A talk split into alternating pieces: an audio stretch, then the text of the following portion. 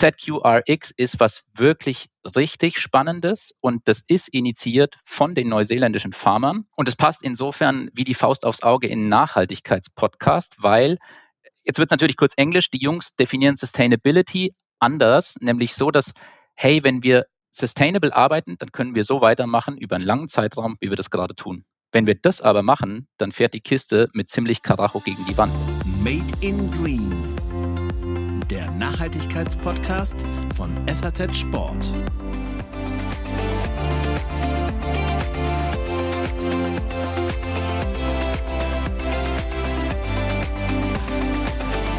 Grüße euch und herzlich willkommen zu einer neuen Ausgabe von Made in Green, dem Nachhaltigkeitspodcast von SAZ Sport.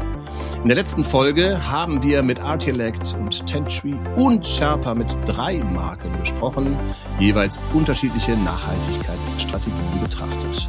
Heute gehen wir zurück zu den Ursprüngen der Wollherstellung und schauen nach Neuseeland. Dort gibt es eine Marke, die nennt sich Icebreaker und sollte jedem in der Outdoor-Branche bekannt sein. Ich spreche dafür mit Jan-Christoph Meister, dem Senior Sales Manager der Marke. Ich bin euer Gastgeber und Host, Ralf Kerkeling, und freue mich auf meinen neuen Gast. Hallo Jan Christoph, du bist ja schon seit einer ganzen Weile bei Icebreaker. Wenn ich das richtig gesehen habe, 14 Jahre. Was begeistert dich an der Firma? Hallo Ralf und erstmal vielen Dank für die Einladung. Ja, das ist äh, richtig. Fast 14 Jahre bin ich dabei. Und die Begeisterung, die ist, und das ist vielleicht spannend, ähm, weil man wird ja oft nach einem Karriereplan gefragt oder willst du nicht mal was anderes machen und es gibt immer neue Marken. Ähm, und ich für mich ganz persönlich kann sagen, die Begeisterung für die Marke hat nie aufgehört. Ähm, und das, was andere vielleicht bei anderen Marken erleben, das durfte ich hier mitmachen, quasi von Tag eins der ähm, Deutschland beziehungsweise dann Europa GmbH bis jetzt eine Integration in einen großen Konzern. Ähm, und was natürlich, und das ist ja in der Outdoor-Branche auch was Positives, für mich auch eine Rolle spielt, ist nach wie vor die Verbindung nach Neuseeland. Hm, okay, das heißt, du hast nach dem Studium bisher nur für Icebreaker gearbeitet, richtig? genau, das nur, das äh, setze ich so ein bisschen in Anführungszeichen für mich. Ja, klar. Genau, ich habe ähm, ich hab Sportwissenschaft studiert, ähm, habe das zum großen Teil selbst finanziert ähm, und habe das eigentlich meinen jetzigen Job ähm, von der Pike auf gelernt, kann man so sagen, weil ich eben ähm, in einem ja, Alpin- und Bergsportladen gearbeitet habe, um mein Studium zu finanzieren, habe dort auch quasi, also meine Icebreaker-Historie ist sogar noch länger, weil das war einer der ersten Stores seit 2004, ähm, angefangen, Merino-Wolle zu verkaufen, was, was völlig anderes war ähm, damals und bin so eingestiegen ähm, und habe da natürlich auch gemerkt, was das, was Merino als, als Fabric oder als Material für einen Impact zum Sporttreiben selbst dann hat. Das heißt, äh, du bist äh, schon äh, in deiner Ausbildung während dem Studium mit Merino-Wolle in Kontakt gekommen und da werden wir auch später noch ein bisschen genauer drauf eingehen, logischerweise. Ähm, grundsätzlich hast du gerade schon ein paar Sachen angeschnitten, vielleicht auch ohne es zu merken, aber natürlich bist du jetzt schon so lange bei Icebreaker, weil dich die Marke an sich begeistert. Du hast es gerade gesagt. Was sind denn die Kernwerte des Unternehmens? Kernwerte. Ha, das kann man im Prinzip zusammenfassen. Also Icebreaker wurde 95 gegründet von Jeremy Moon. Den Namen kennt man auch so ein bisschen in der Branche einfach, weil er was Revolutionäres ähm, gestartet hat. Und mir gefällt die Geschichte und ich kann mich damit voll identifizieren. Die Überlegung, hey, wir machen alle Sport outdoor oder Sport in der Natur, Sport in den Bergen, laufen aber alle in Plastik eingehüllt rum. Gibt es da nicht eine andere Möglichkeit? Ähm, und das hat er sich damals überlegt und natürlich kein einfacher Start. Und ich will jetzt hier nicht die ganze Historie wiederholen, aber das ist immer noch aktuell. Das ist der Kernwert, ähm, diese Beziehung zur Natur und zueinander.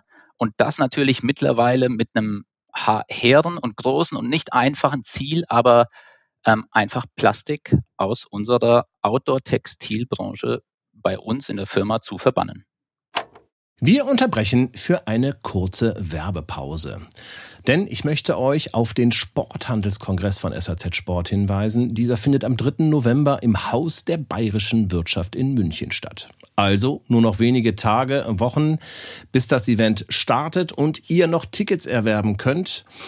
Ähm, schaut rein auf Sporthandelskongress slash Tickets, kauft euer Tickets, damit ihr dabei seid bei den relevanten Themen, Megatrends der Branche. Hier erfahrt ihr alles Mögliche über kuratiertes Sortiment, Connected Retail in der Sportbranche und natürlich wird auch über den Green Deal gesprochen alles, was wichtig ist, um Klimaziele bis 2030 zu erfüllen, wird hier kontrovers diskutiert. Wir freuen uns, euch dort zu begrüßen. Und nun geht's weiter zum Podcast. Okay, das heißt, ihr habt dazu auch einen Claim Move Natural. Ähm, auch tauchen Worte auf wie Beyond Sustainability. Was bedeutet das für euch? Ah, jetzt steigen wir natürlich äh, ganz tief ein gleich mit den ersten Fragen. Also der Claim hat sogar noch ein kleines Wort mehr. Ähm, der Claim heißt Move to Natural. Ähm, und der ist eigentlich sogar Teil von unserem Logo. Das heißt, wenn man irgendwo eine, eine Werbung sieht von uns, dann ist, steht immer Icebreaker und drunter Move to Natural. Ähm, als das, als das äh, erfunden wurde, der Claim, da haben wir natürlich so ein bisschen geschmunzelt. Das ist unser Just Do It. Ähm, jetzt will ich mich natürlich mitnichten und in keiner Beziehung mit Nike vergleichen. Ja, das war halt am Anfang so. Jetzt haben wir unseren Claim. Ähm, wenn man das aber dann ein bisschen tiefer anschaut, würde ich für mich behaupten, da steckt sogar noch mehr dahinter. Und zwar in verschiedenen Ebenen. Also einmal das Move, das also bewegt dich, ist einfach, wir sind eine aktive Branche, wir sind eine Performance-Branche und das soll auch so sein. Ich habe eben gesagt, ich habe Sport studiert. Das ist bei uns im Team so, also das gehört zum Alltag. Und dann aber das Too Natural, jetzt, jetzt fächert so ein bisschen auf in zwei Bedeutungen. Einmal natürlich sich draußen zu bewegen, im natürlichen Rahmen, im natürlichen Umfeld, aber, und so kommen wir wieder zu dem Kernwert zurück, Move to Natural, einfach zu einem naturnahen, zu einem natürlicheren Lebensstil. Ähm, das kann vielfach sein und in verschiedenen Bereichen. Für uns natürlich, wie eben schon gesagt, plastikfreie ähm, Outdoor-Bekleidung, wenn möglich. Too Natural kann natürlich auch noch irgendwie jetzt zum Beispiel im Zusammenhang mit Beyond Sustainability heißt, ihr wollt ja noch den nächsten Schritt weitergehen, so, ne? Was, also wollt ihr andere Firmen inspirieren, euch äh, zu folgen, andere Menschen zum Umdenken, ähm, anlernen, anleiten? Äh, steckt sowas auch dahinter? Absolut. Ähm, und das ist vielleicht sogar ein bisschen branchenuntypisch, ähm, weil natürlich jede Marke versucht, ähm, Platz in Store zu gewinnen oder natürlich mehr Umsatz äh, zu machen und auch, also ich will uns da keinen Heiligenschein aufsetzen, mitnichten. Ähm, wir haben auch Ziele, ganz klar. Ähm, wir sind ein umsatzgetriebenes Unternehmen. Aber, und das meine ich mit dem Unterschied, wir würden das gern mit anderen Brands, mit anderen Firmen zusammen machen, um eben diesen natürlicheren Lebensstil, den ich genannt habe, einfach zu fördern. Also wir würden gerne mit anderen Firmen, mit anderen Brands eine Plattform bilden, ähm, und wir haben so ein, oder ich mache das gerne an einem Beispiel deutlich, wenn du in den Lebensmittelmarkt gehst und am Ende des Leben, Lebensmittelmarktes findest du eine Banane, die schon so ein bisschen angetatscht aussieht und braune Flecken hat.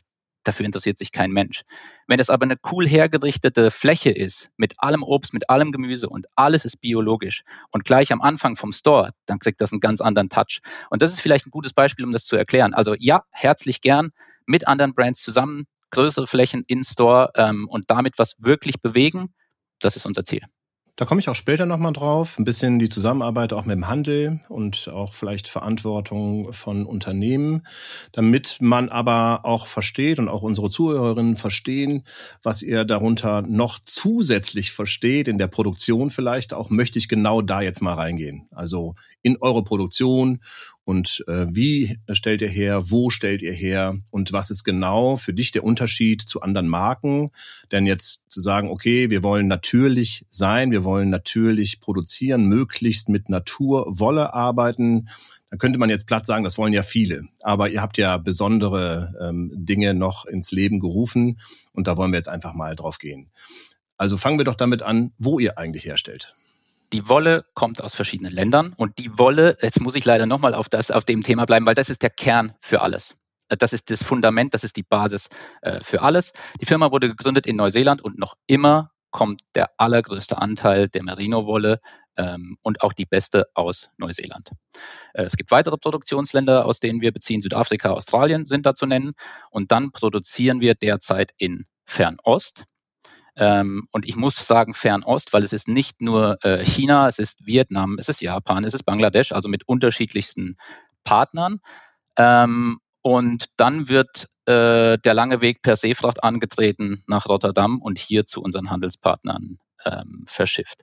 Das ist jetzt so der kurze Umriss. Und jetzt kannst du immer noch sagen, okay, das machen viele, das stimmt.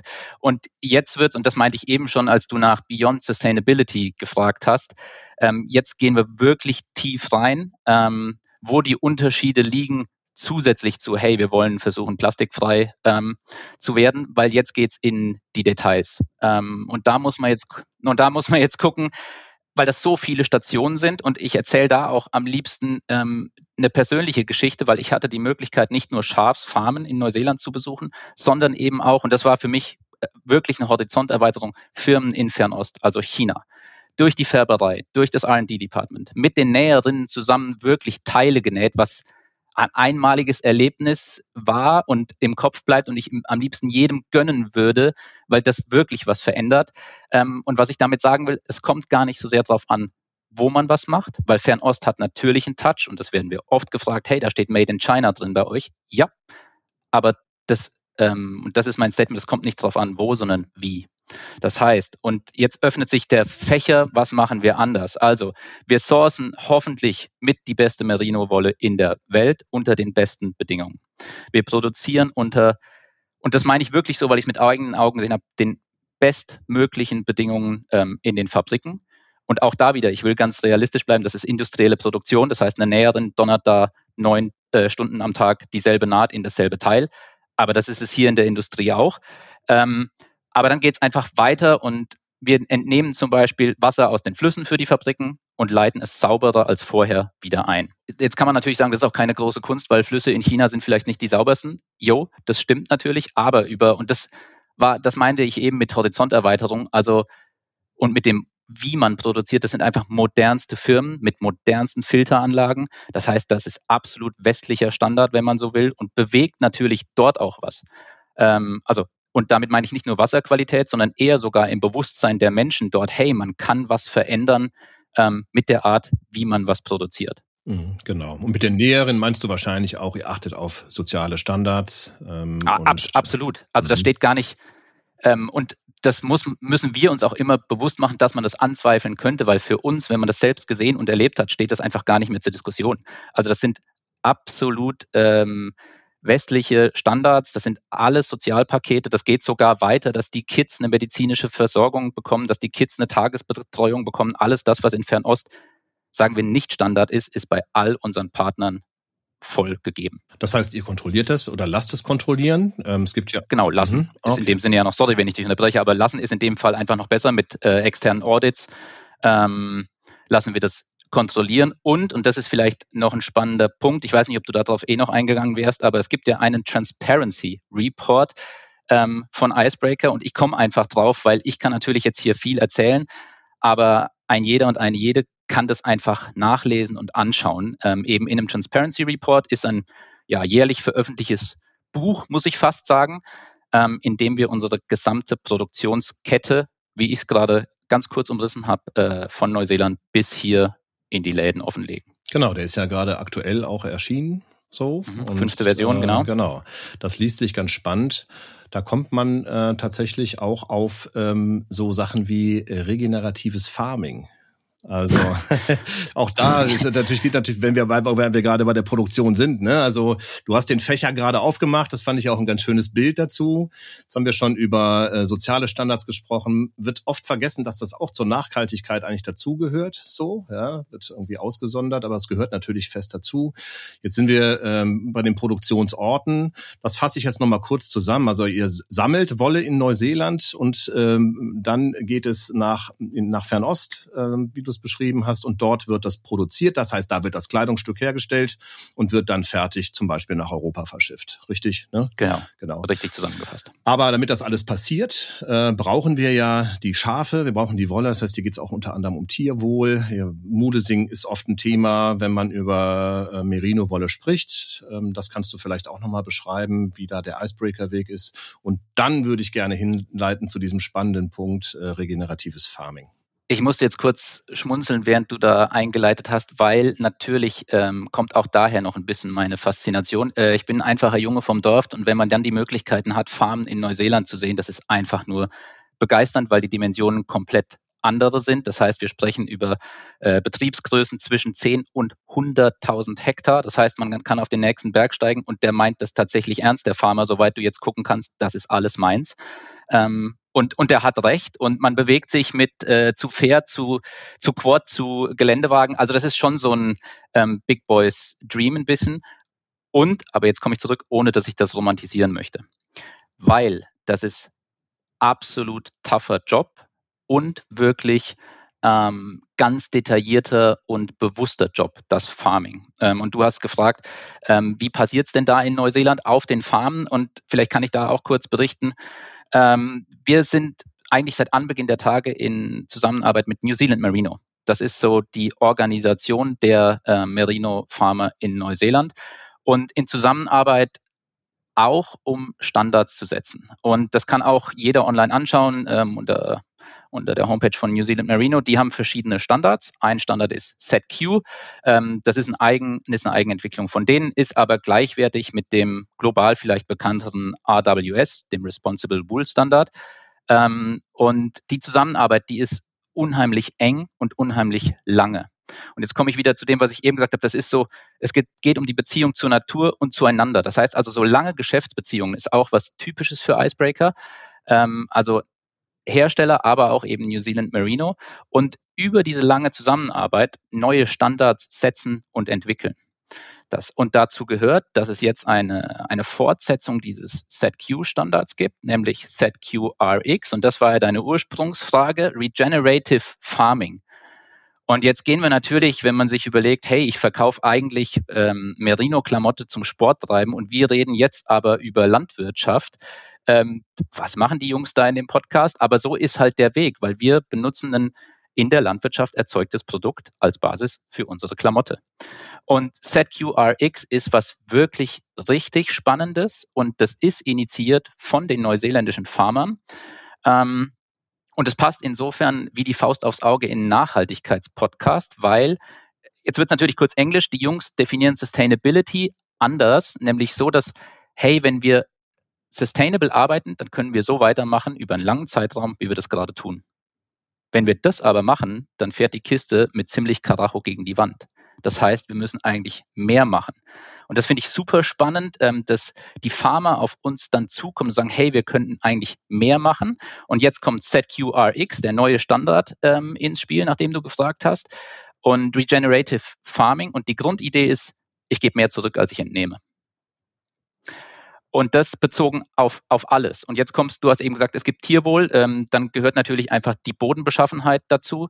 Ähm, und jetzt, ähm, dann bleiben wir bei dem Bild des Fächers, weil jetzt wird es noch komplexer. Ähm, und das gehört alles zu Nachhaltigkeit. Ich meine, wir reden jetzt von plastikfrei, was unser Claim ist, aber natürlich gehören so Sachen wie Klima, Klimagase absolut in die heutige Zeit und in Nachhaltigkeitsdenken dazu. Und jetzt wird's ähm, super spannend, weil Biodiversität heißt mehr Einzellebewesen in der Erde und potenziell mehr verschiedene Pflanzen machen A ein gesünderes Schaf und B binden mehr CO2. Das heißt, da vereinen sich sogar jetzt zwei Nachhaltigkeitswelten. Ähm, und das ist für uns, also ja, das ist, das vergrößert nicht nur wieder meine Begeisterung, sondern das ist auch fachlich, das würde ich gerne jedem erzählen, weil ich es so gut finde. Ja, du bist ja gerade dabei. Wir sprechen ja darüber. genau. Äh, und äh, ja, das hört sich tatsächlich, also du hörst dich begeistert an und das Thema ähm, können wir leider jetzt nicht in der ganzen Tiefe ähm, besprechen ähm, werden aber vielleicht auch irgendwann nochmal in einer neuen Folge ähm, zu anderer Zeit darauf zu sprechen kommen, um zum zu verfolgen, ist es immer noch so, was hat sich vielleicht verändert, wo sind Probleme aufgetaucht, ähm, was hat man da wieder angepasst. Das sind ja auch immer Sachen, die passieren. So, also man bewegt sich mit etwas und versucht etwas und dann passt man es wieder an, oder? Und das ist genau, das trifft A, die, die Kiwi-Mentalität, also die, die Mentalität der Neuseeländer. Ähm, das, was bei uns in Firmen irgendwo auf einem Share Drive liegt als Living Document und dann keiner mehr anfasst, das wird dort tatsächlich gelebt. Immer weiter, immer nach vorne schauen, immer weiterentwickeln und durchaus auch bereit sein, ähm, zu sagen, okay, das hat nicht funktioniert oder da sind wir noch nicht perfekt. Und das gilt auch für die ganze Firma. Also wir sind noch nicht perfekt, aber wir versuchen eben, es jeden Tag besser zu machen, ein Stück. Und das meinte ich auch eben mit diesem züchterischen Ehrgeiz. Also die sind unheimlich ehrgeizig, um das, die Qualität ähm, und das, die, den Gesamtzusammenhang, wenn ich so sagen kann, weiter zu verbessern. Okay. Bevor wir gleich auf die einzelnen Fasern und die, den, den hohen Wollanteil oder natürlichen Anteil zu sprechen äh, kommen, würde ich ganz gerne nochmal, weil wir es auch, weil ich es angesprochen hatte, Mulesing ansprechen. Ähm, sag mir doch kurz was äh, über euren Umgang damit. Ähm, ich war nicht beteiligt, deswegen kann ich nicht sagen stolz, aber Icebreaker hat zusammen eben mit New Zealand Merino bereits 2006 ähm, Mulesing mit allen vertraglich gebundenen Farmern ähm, ausgeschlossen, unterbunden und damit initiiert ähm, und es hat noch 15 Jahre länger gedauert, bis die ähm, neuseeländische Regierung das überhaupt verboten hat. Das heißt, wir mit anderen Marken zusammen ähm, haben das damals initiiert, dass das keinen Platz bei uns hat, ähm, ist vertraglich festgehalten. Und das war ja auch eine Grundidee von Jeremy damals schon, mit langfristigen Verträgen mit den Wollfarmern zusammenarbeiten, auch was Einzigartiges. Ähm, ja, ist einfach ausgeschlossen, ist nicht existent. Jetzt in ganz Neuseeland verboten. Okay, das macht's einfach. Jo. In der Kommunikation auch, genau. Was ich spannend finde, ist das, was du gerade angedeutet hast, was ihr umsetzt. Und zwar die Produkte bestehen nur aus natürlichen äh, Zutaten. So, also zu einen ein hoher ähm, Anteil an Wolle und zum anderen aus Fasern, die biobasiert sind, wenn ich das äh, im Transparency Report richtig gelesen habe.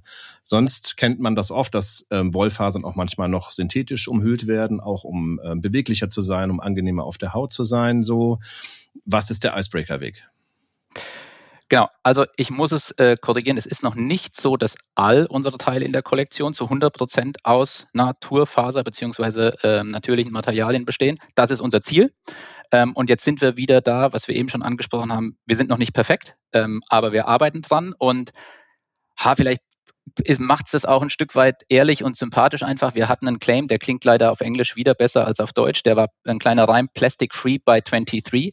Also wir hatten das ambitionierte Ziel, mit der Kollektion 23 komplett plastikfrei in der Faser zu sein, beziehungsweise im Textil. Das schaffen wir nicht. Ähm, das meine ich mit, da muss man auch einfach ehrlich sein. Und trotzdem hat es uns dahin gebracht, und ich glaube, das ist was das, das, was du meinst. Also in der aktuellen Kollektion, Winter 22, nehmen wir auf, sind 95 Prozent der verwendeten Faser naturbasiert. Das heißt, entweder Merino ähm, oder Tencel, also eine aus Baumrinde hergestellte Faser, oder Leinen ist auch ein ganz altes und äh, bestens bekanntes Textilprodukt. Ähm, und wir versuchen einfach auch je nach Teil in der Kollektion das verwendete Material ähm, dann in Kombination einzusetzen. Bei manchen Teilen kommen wir einfach nicht drum rum. Äh, ich glaube, das kann auch jeder verstehen. Man kann eine Wollsocke stricken, ganz ohne ähm, einen synthetischen Anteil. Die kennt auch jeder. Das wird dann aber eher so eine Wohlfühl-Couch-Socke, äh, weil die hat dann nicht die allerbeste Passform. Wenn man Stabilität und äh, eine gute Performance-Socken-Passform will, kommen wir derzeit noch nicht drum rum, ähm, Synthetik zu verwenden.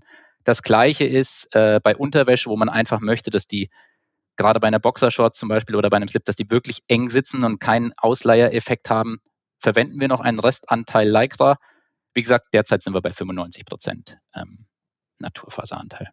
Genau. Ein weiterer spannender Prozess, ähm, das passiert dann, wenn ähm, Kleidung gefärbt wird. So, was habt ihr da vielleicht an natürlichen Ansätzen? Auch mich interessiert auch weiter, wenn es Produktprints gibt. So, es gibt ja neue Produktionsverfahren, die nachhaltiger sind, Druckverfahren. So, wie seid ihr da aufgestellt?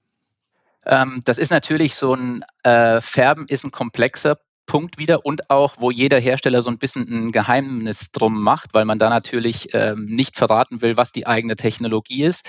Deswegen, ich will da nicht ausweichen, sondern wieder die persönliche Geschichte erzählen, dass wir in China auch in der Färberei war. Und vielleicht kann man sich das am besten vorstellen, wenn man man erwartet ja bei Färben, boah, das ist alles übelste Chemie und ähm, das ist echt schädlich. Und man muss auch fairerweise sagen, dass je dunkler, vielleicht kann man es so simpel umschreiben, je dunkler die Farbe wird, desto tougher wird der Prozess eigentlich. Also schwarz ist mit so das Übelste.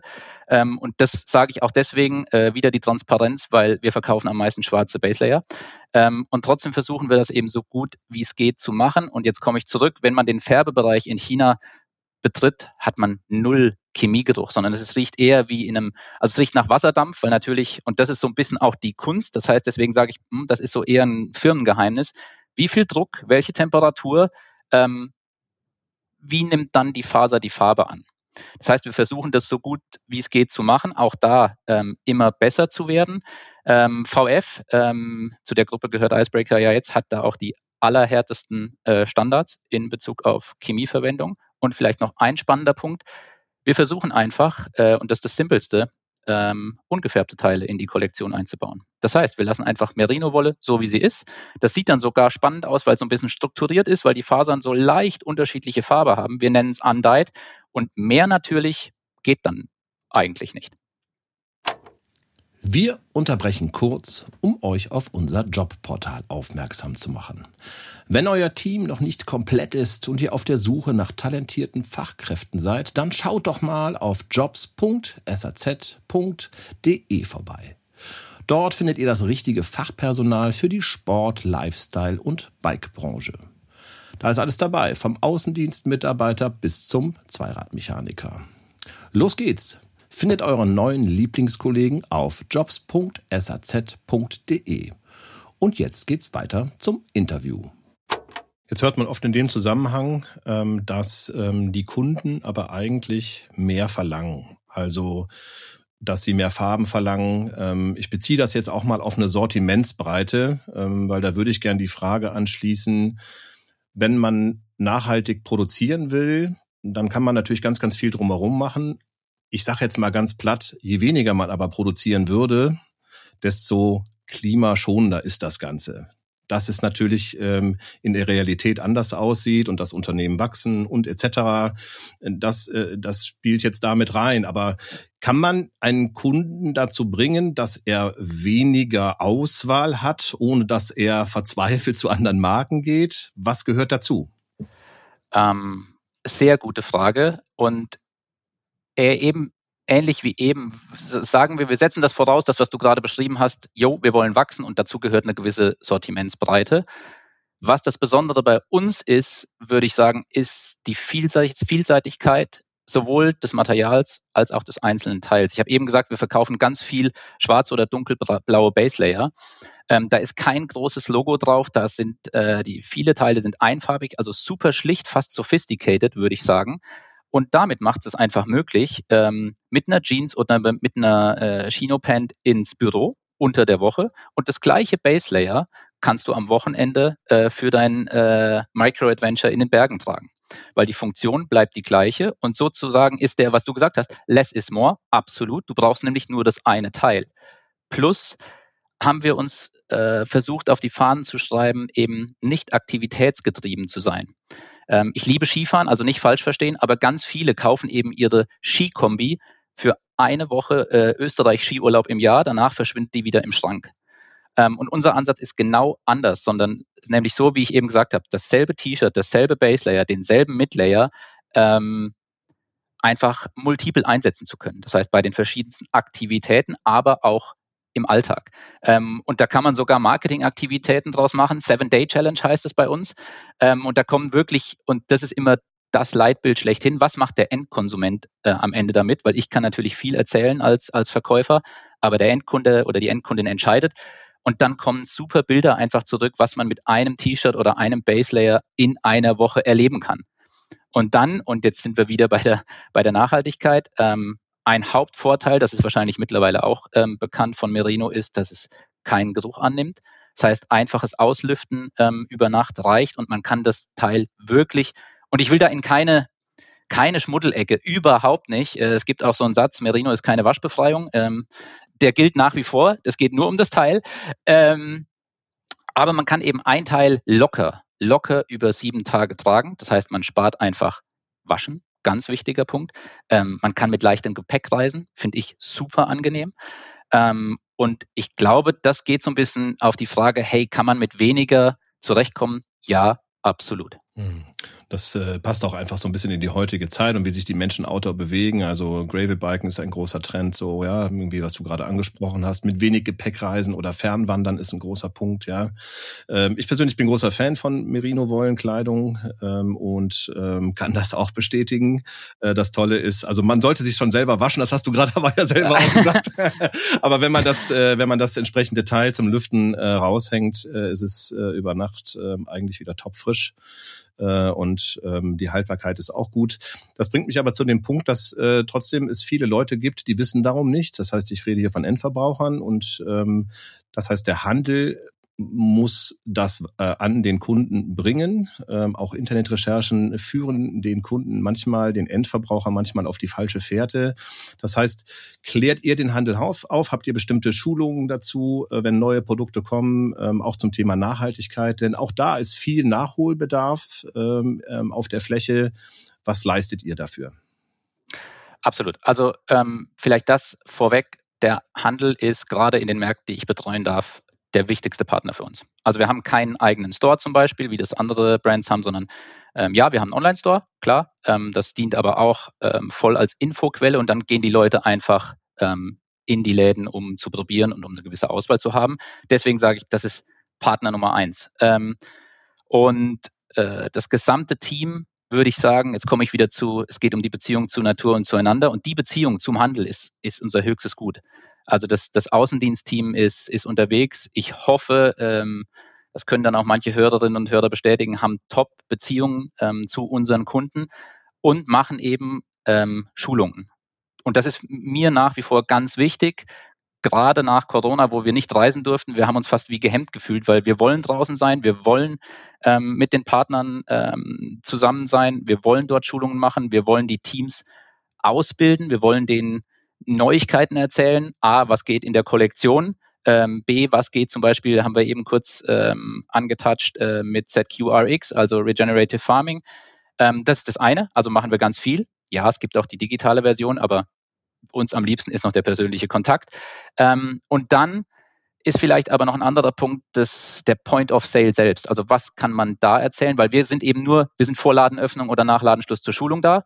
Und dann ist aber, also die Kernzeit ist ja die Verkaufszeit zum Endkunden, wie du eben gesagt hast. Das heißt, am POS, und da ist sicher noch Nachholbedarf, ähm, komme ich wieder zurück zum Punkt von eben für die Branche, gern mit anderen Brands zusammen, um zu sagen, um einfach zu informieren. Und da, da weil wir glauben fest, ähm, sorry, wenn das viele Englisch kommt, but äh, Knowledge equals Choice. Also Wissen erlaubt die Wahl. Und uns geht es um das Wissen. Das heißt, der Endkunde soll einfach wissen, Daher auch der Transparency Report, das und das und das macht Icebreaker so und so. Und dann darf der Endkunde, die Endkundin frei entscheiden, ja oder nein. Und um den Punkt äh, POS vielleicht noch abzuschließen, die Nachhaltigkeit hört da nicht auf. Also unsere Hangtags sind aus Papier. Es gibt keinen Plastikstrang mehr, mit dem das Hangtag angeschossen wird, sondern das ist ein Baumwollfaden mit einer Sicherheitsnadel. Unsere Mannequins sind aus äh, harter Pappe. Also wir versuchen auch da am POS einfach neue, nachhaltigere mhm. Wege zu gehen. Du hast es eingangs, als wir das Gespräch angefangen haben, eigentlich schön beschrieben. Ähm, das äh, mit der faulen Banane, um darauf nochmal zurückzukommen. Ja, aber wenn man es äh, gut präsentiert, ich würde jetzt nicht ähm, nachhaltige Produkte oder das, was ihr macht, als faule Banane bezeichnen wollen, nicht, dass das falsch verstanden wird. Aber es geht um die gute Präsentation. Ähm, ähm, darauf äh, möchte ich gehen. Ähm, es gibt ja sogenannte grüne Ecken in Läden. Ähm, Globetrotter macht das äh, noch viel äh, stärker. Auch äh, bei Bergzeit gibt es äh, solche Sachen, wo man unter bestimmten Kriterien daran teilnehmen kann. Bist du Freund von sowas? Weil da geht man ja auch quasi, man durchläuft ein so Kriterienmuster, die muss man erfüllen, die Sachen. Ähm, die Frage wäre, ist das, ist das alles richtig so, falsch so? Ähm, genau, vielleicht macht ihr bei sowas mit? Ja, also ich möchte mir, glaube ich, kein Urteil erlauben, ist das richtig oder falsch, weil das liegt in der Verantwortung einer, einer jeden Firma, in dem Fall der Händler. Aber grundsätzlich begrüßen wir das voll, unterstützen das voll, weil das eben, ich kann ja nicht sagen, und ähm, wir würden gerne eine Bewegung zu einem nachhaltigeren Lebensstil initiieren und dann sagen, ah, ich mache da und da und da aber nicht mit. Also deswegen ja und volles Commitment. Es ist eher so, dass die operative Umsetzung es uns manchmal schwieriger macht, weil, wie du es eben beschrieben hast, hat jedes Unternehmen einen Kriterien oder ähm, Siegel äh, Report und Listing und wenn du das nicht erfüllst, bist du nicht dabei. um das zu erfüllen, müsstest du quasi alle Siegel am Markt haben, weil, wie, wie beschrieben, ähm, jeder sein eigenes oder seinen eigenen Siegelkatalog auswählt.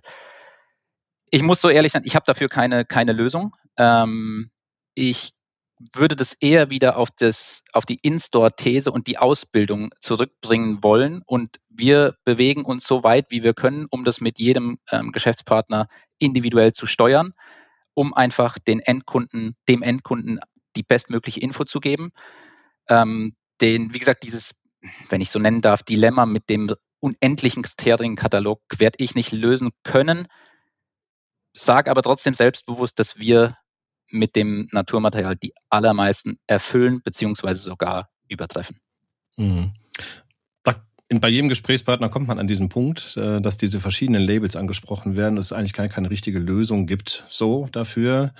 Es wurde schon mal angeregt, dass die Branche an dem Punkt hm, durch eine übergeordnete Organisation vielleicht zusammenfindet. Würdest du das auch so sehen, dass es da noch Gesprächsbedarf gibt, auch um einfach mehr Klarheit zu schaffen? Ah, absolut. Also Gesprächsbedarf gerne und da sind wir auch offen für alle Foren, Diskussionen, einfach die Köpfe zusammenstecken, weil ich glaube, nur dann, und je mehr Köpfe, desto potenziell besser das Outcome, ähm, wenn man sich nicht verzettelt. Aber weil dann kommen einfach verschiedene Erfahrungen und kreative Ideen zusammen und vielleicht gibt es dann eine Lösung. Ob ich jetzt ad hoc, das ist jetzt eine spontane Antwort, ob ich jetzt ad hoc der Fan einer übergeordneten Regulation, ich will jetzt kein falsches Bild zeichnen, aber oh, Deutschland ist schon gerne überreguliert. Ob ich jetzt davon ad hoc Fan wäre, boah, würde ich zögern, muss ich ganz ehrlich sagen.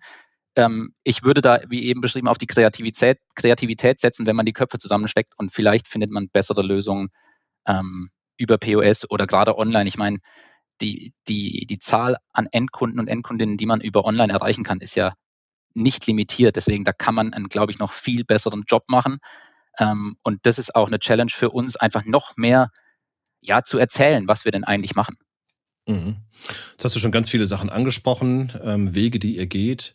Ein Weg im Zusammenhang mit dem Handel, der betrifft das Thema Verpackung und Retouren. Ein ganz, ganz großer Punkt, der oft vernachlässigt wird und leider auch oft vergessen wird vor dem Hintergrund der Nachhaltigkeit und äh, klimaschonender ähm, Herangehensweisen. Was habt ihr da für Lösungen, was eure Verpackungen betrifft und wie geht ihr mit Retouren um? Seid ihr da auch im Gespräch mit dem Handel?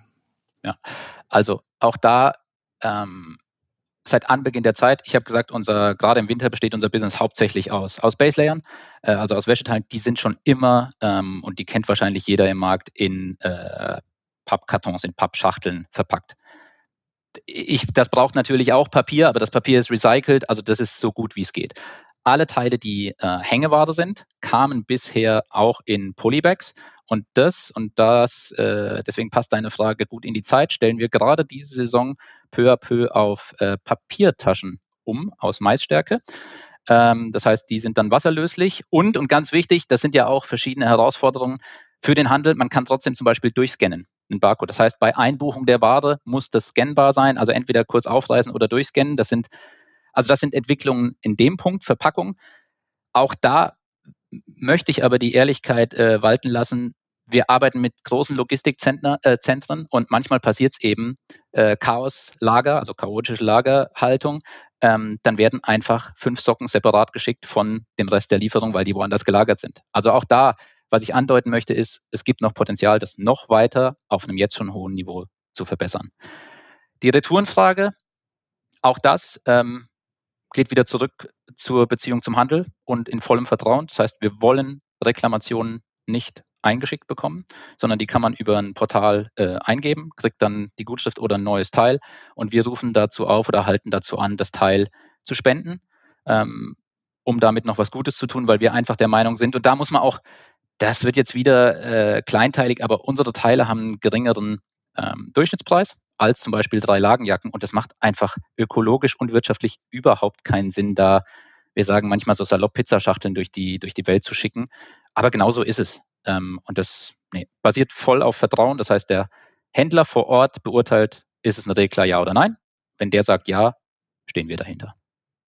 Wir kommen jetzt so langsam Richtung Ende des Podcasts. Ich würde gerne abschließend noch ein bisschen ähm, darauf kommen, wie transparent eine Firma sein sollte, um das Thema Nachhaltigkeit tatsächlich zu erfüllen? Du hast es immer wieder schon erwähnt. So, das heißt irgendwie, ihr habt einen Transparency Report. Für wie wichtig schätzt du das äh, Thema Transparenz vor dem Hintergrund ein? Und wie siehst du das mal auf die ganze Branche bezogen? Für uns ist das ein hohes Gut, diese Transparenz. Und ähm, ich hoffe, das hat man gemerkt, dass mir das auch in dem Gespräch hier wichtig war, einfach unter dem Punkt zu sagen, dass wir versuchen, unser Bestes zu tun, aber noch nicht alles perfekt ist. Und genau das ist ja die Absicht dieses ähm, Transparency Reports. Ähm, auch mit dem Anspruch, einfach immer wieder bei jeder jährlichen Version, und ich glaube, das ist ein wichtiger Faktor, neu aufgefordert zu werden, hey, da geht noch was, da geht noch was besser, da können wir uns noch verbessern. Deswegen würde ich das natürlich begrüßen, ähm, wenn das zum Standard würde, wenn auch ich, wenn ich kurz die Endkundenbrille aufziehe, bei anderen Brands einfach sehen dürfte, was denn da passiert hat. Das wäre ein Riesenvorteil, weil dann kann ich einfach besser entscheiden, will ich das Produkt ja oder nein, was ich momentan gar nicht kann, sondern ich sehe nur das Endprodukt. Ähm, bedeutet natürlich einen gewissen Aufwand, so ehrlich muss man auch sein. Und ich, mir ist völlig klar, ich habe eben gesagt, das ist fast ein kleines Buch, 120 Seiten, mir ist völlig klar, dass das nicht jeder durchliest. Aber hier und da jemanden zu erreichen mit Punkten, die ähm, den einen oder die andere interessieren, finde ich, finde ich super. Also deswegen klares Ja.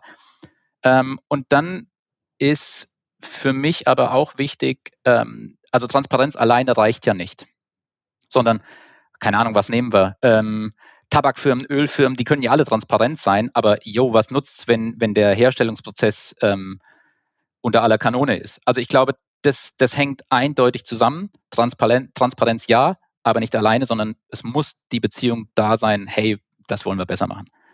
Alles klar, dann danke ich dir bis hierhin und würde gerne mit dir ein kleines ähm, Spielchen am Ende machen. Ähm, oh. Ich nenne dir zwei Begriffe, du entscheidest dich spontan und erklärst ähm, uns auch, warum du dich dafür entscheidest. Keine, keine Man Sorge. Kennt Podcast. Äh, Habe ich Joker? ja, genau. Ein Telefonjoker kannst du noch äh, dazu wählen, alles klar. genau. Wir starten mal rein, okay?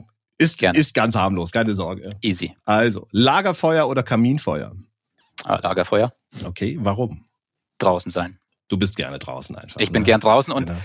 Natürlich ist ein Kaminfeuer schön, aber gerade wenn es kalt ist draußen und man spürt und man kann immer näher zusammenrücken und näher ans Feuer ran, sich mal drehen, wenn der Rücken kalt wird, ah ja, das ist mhm. absolut Lagerfeuer. Wenn du draußen unterwegs bist, lieber im Sommer oder lieber im Winter?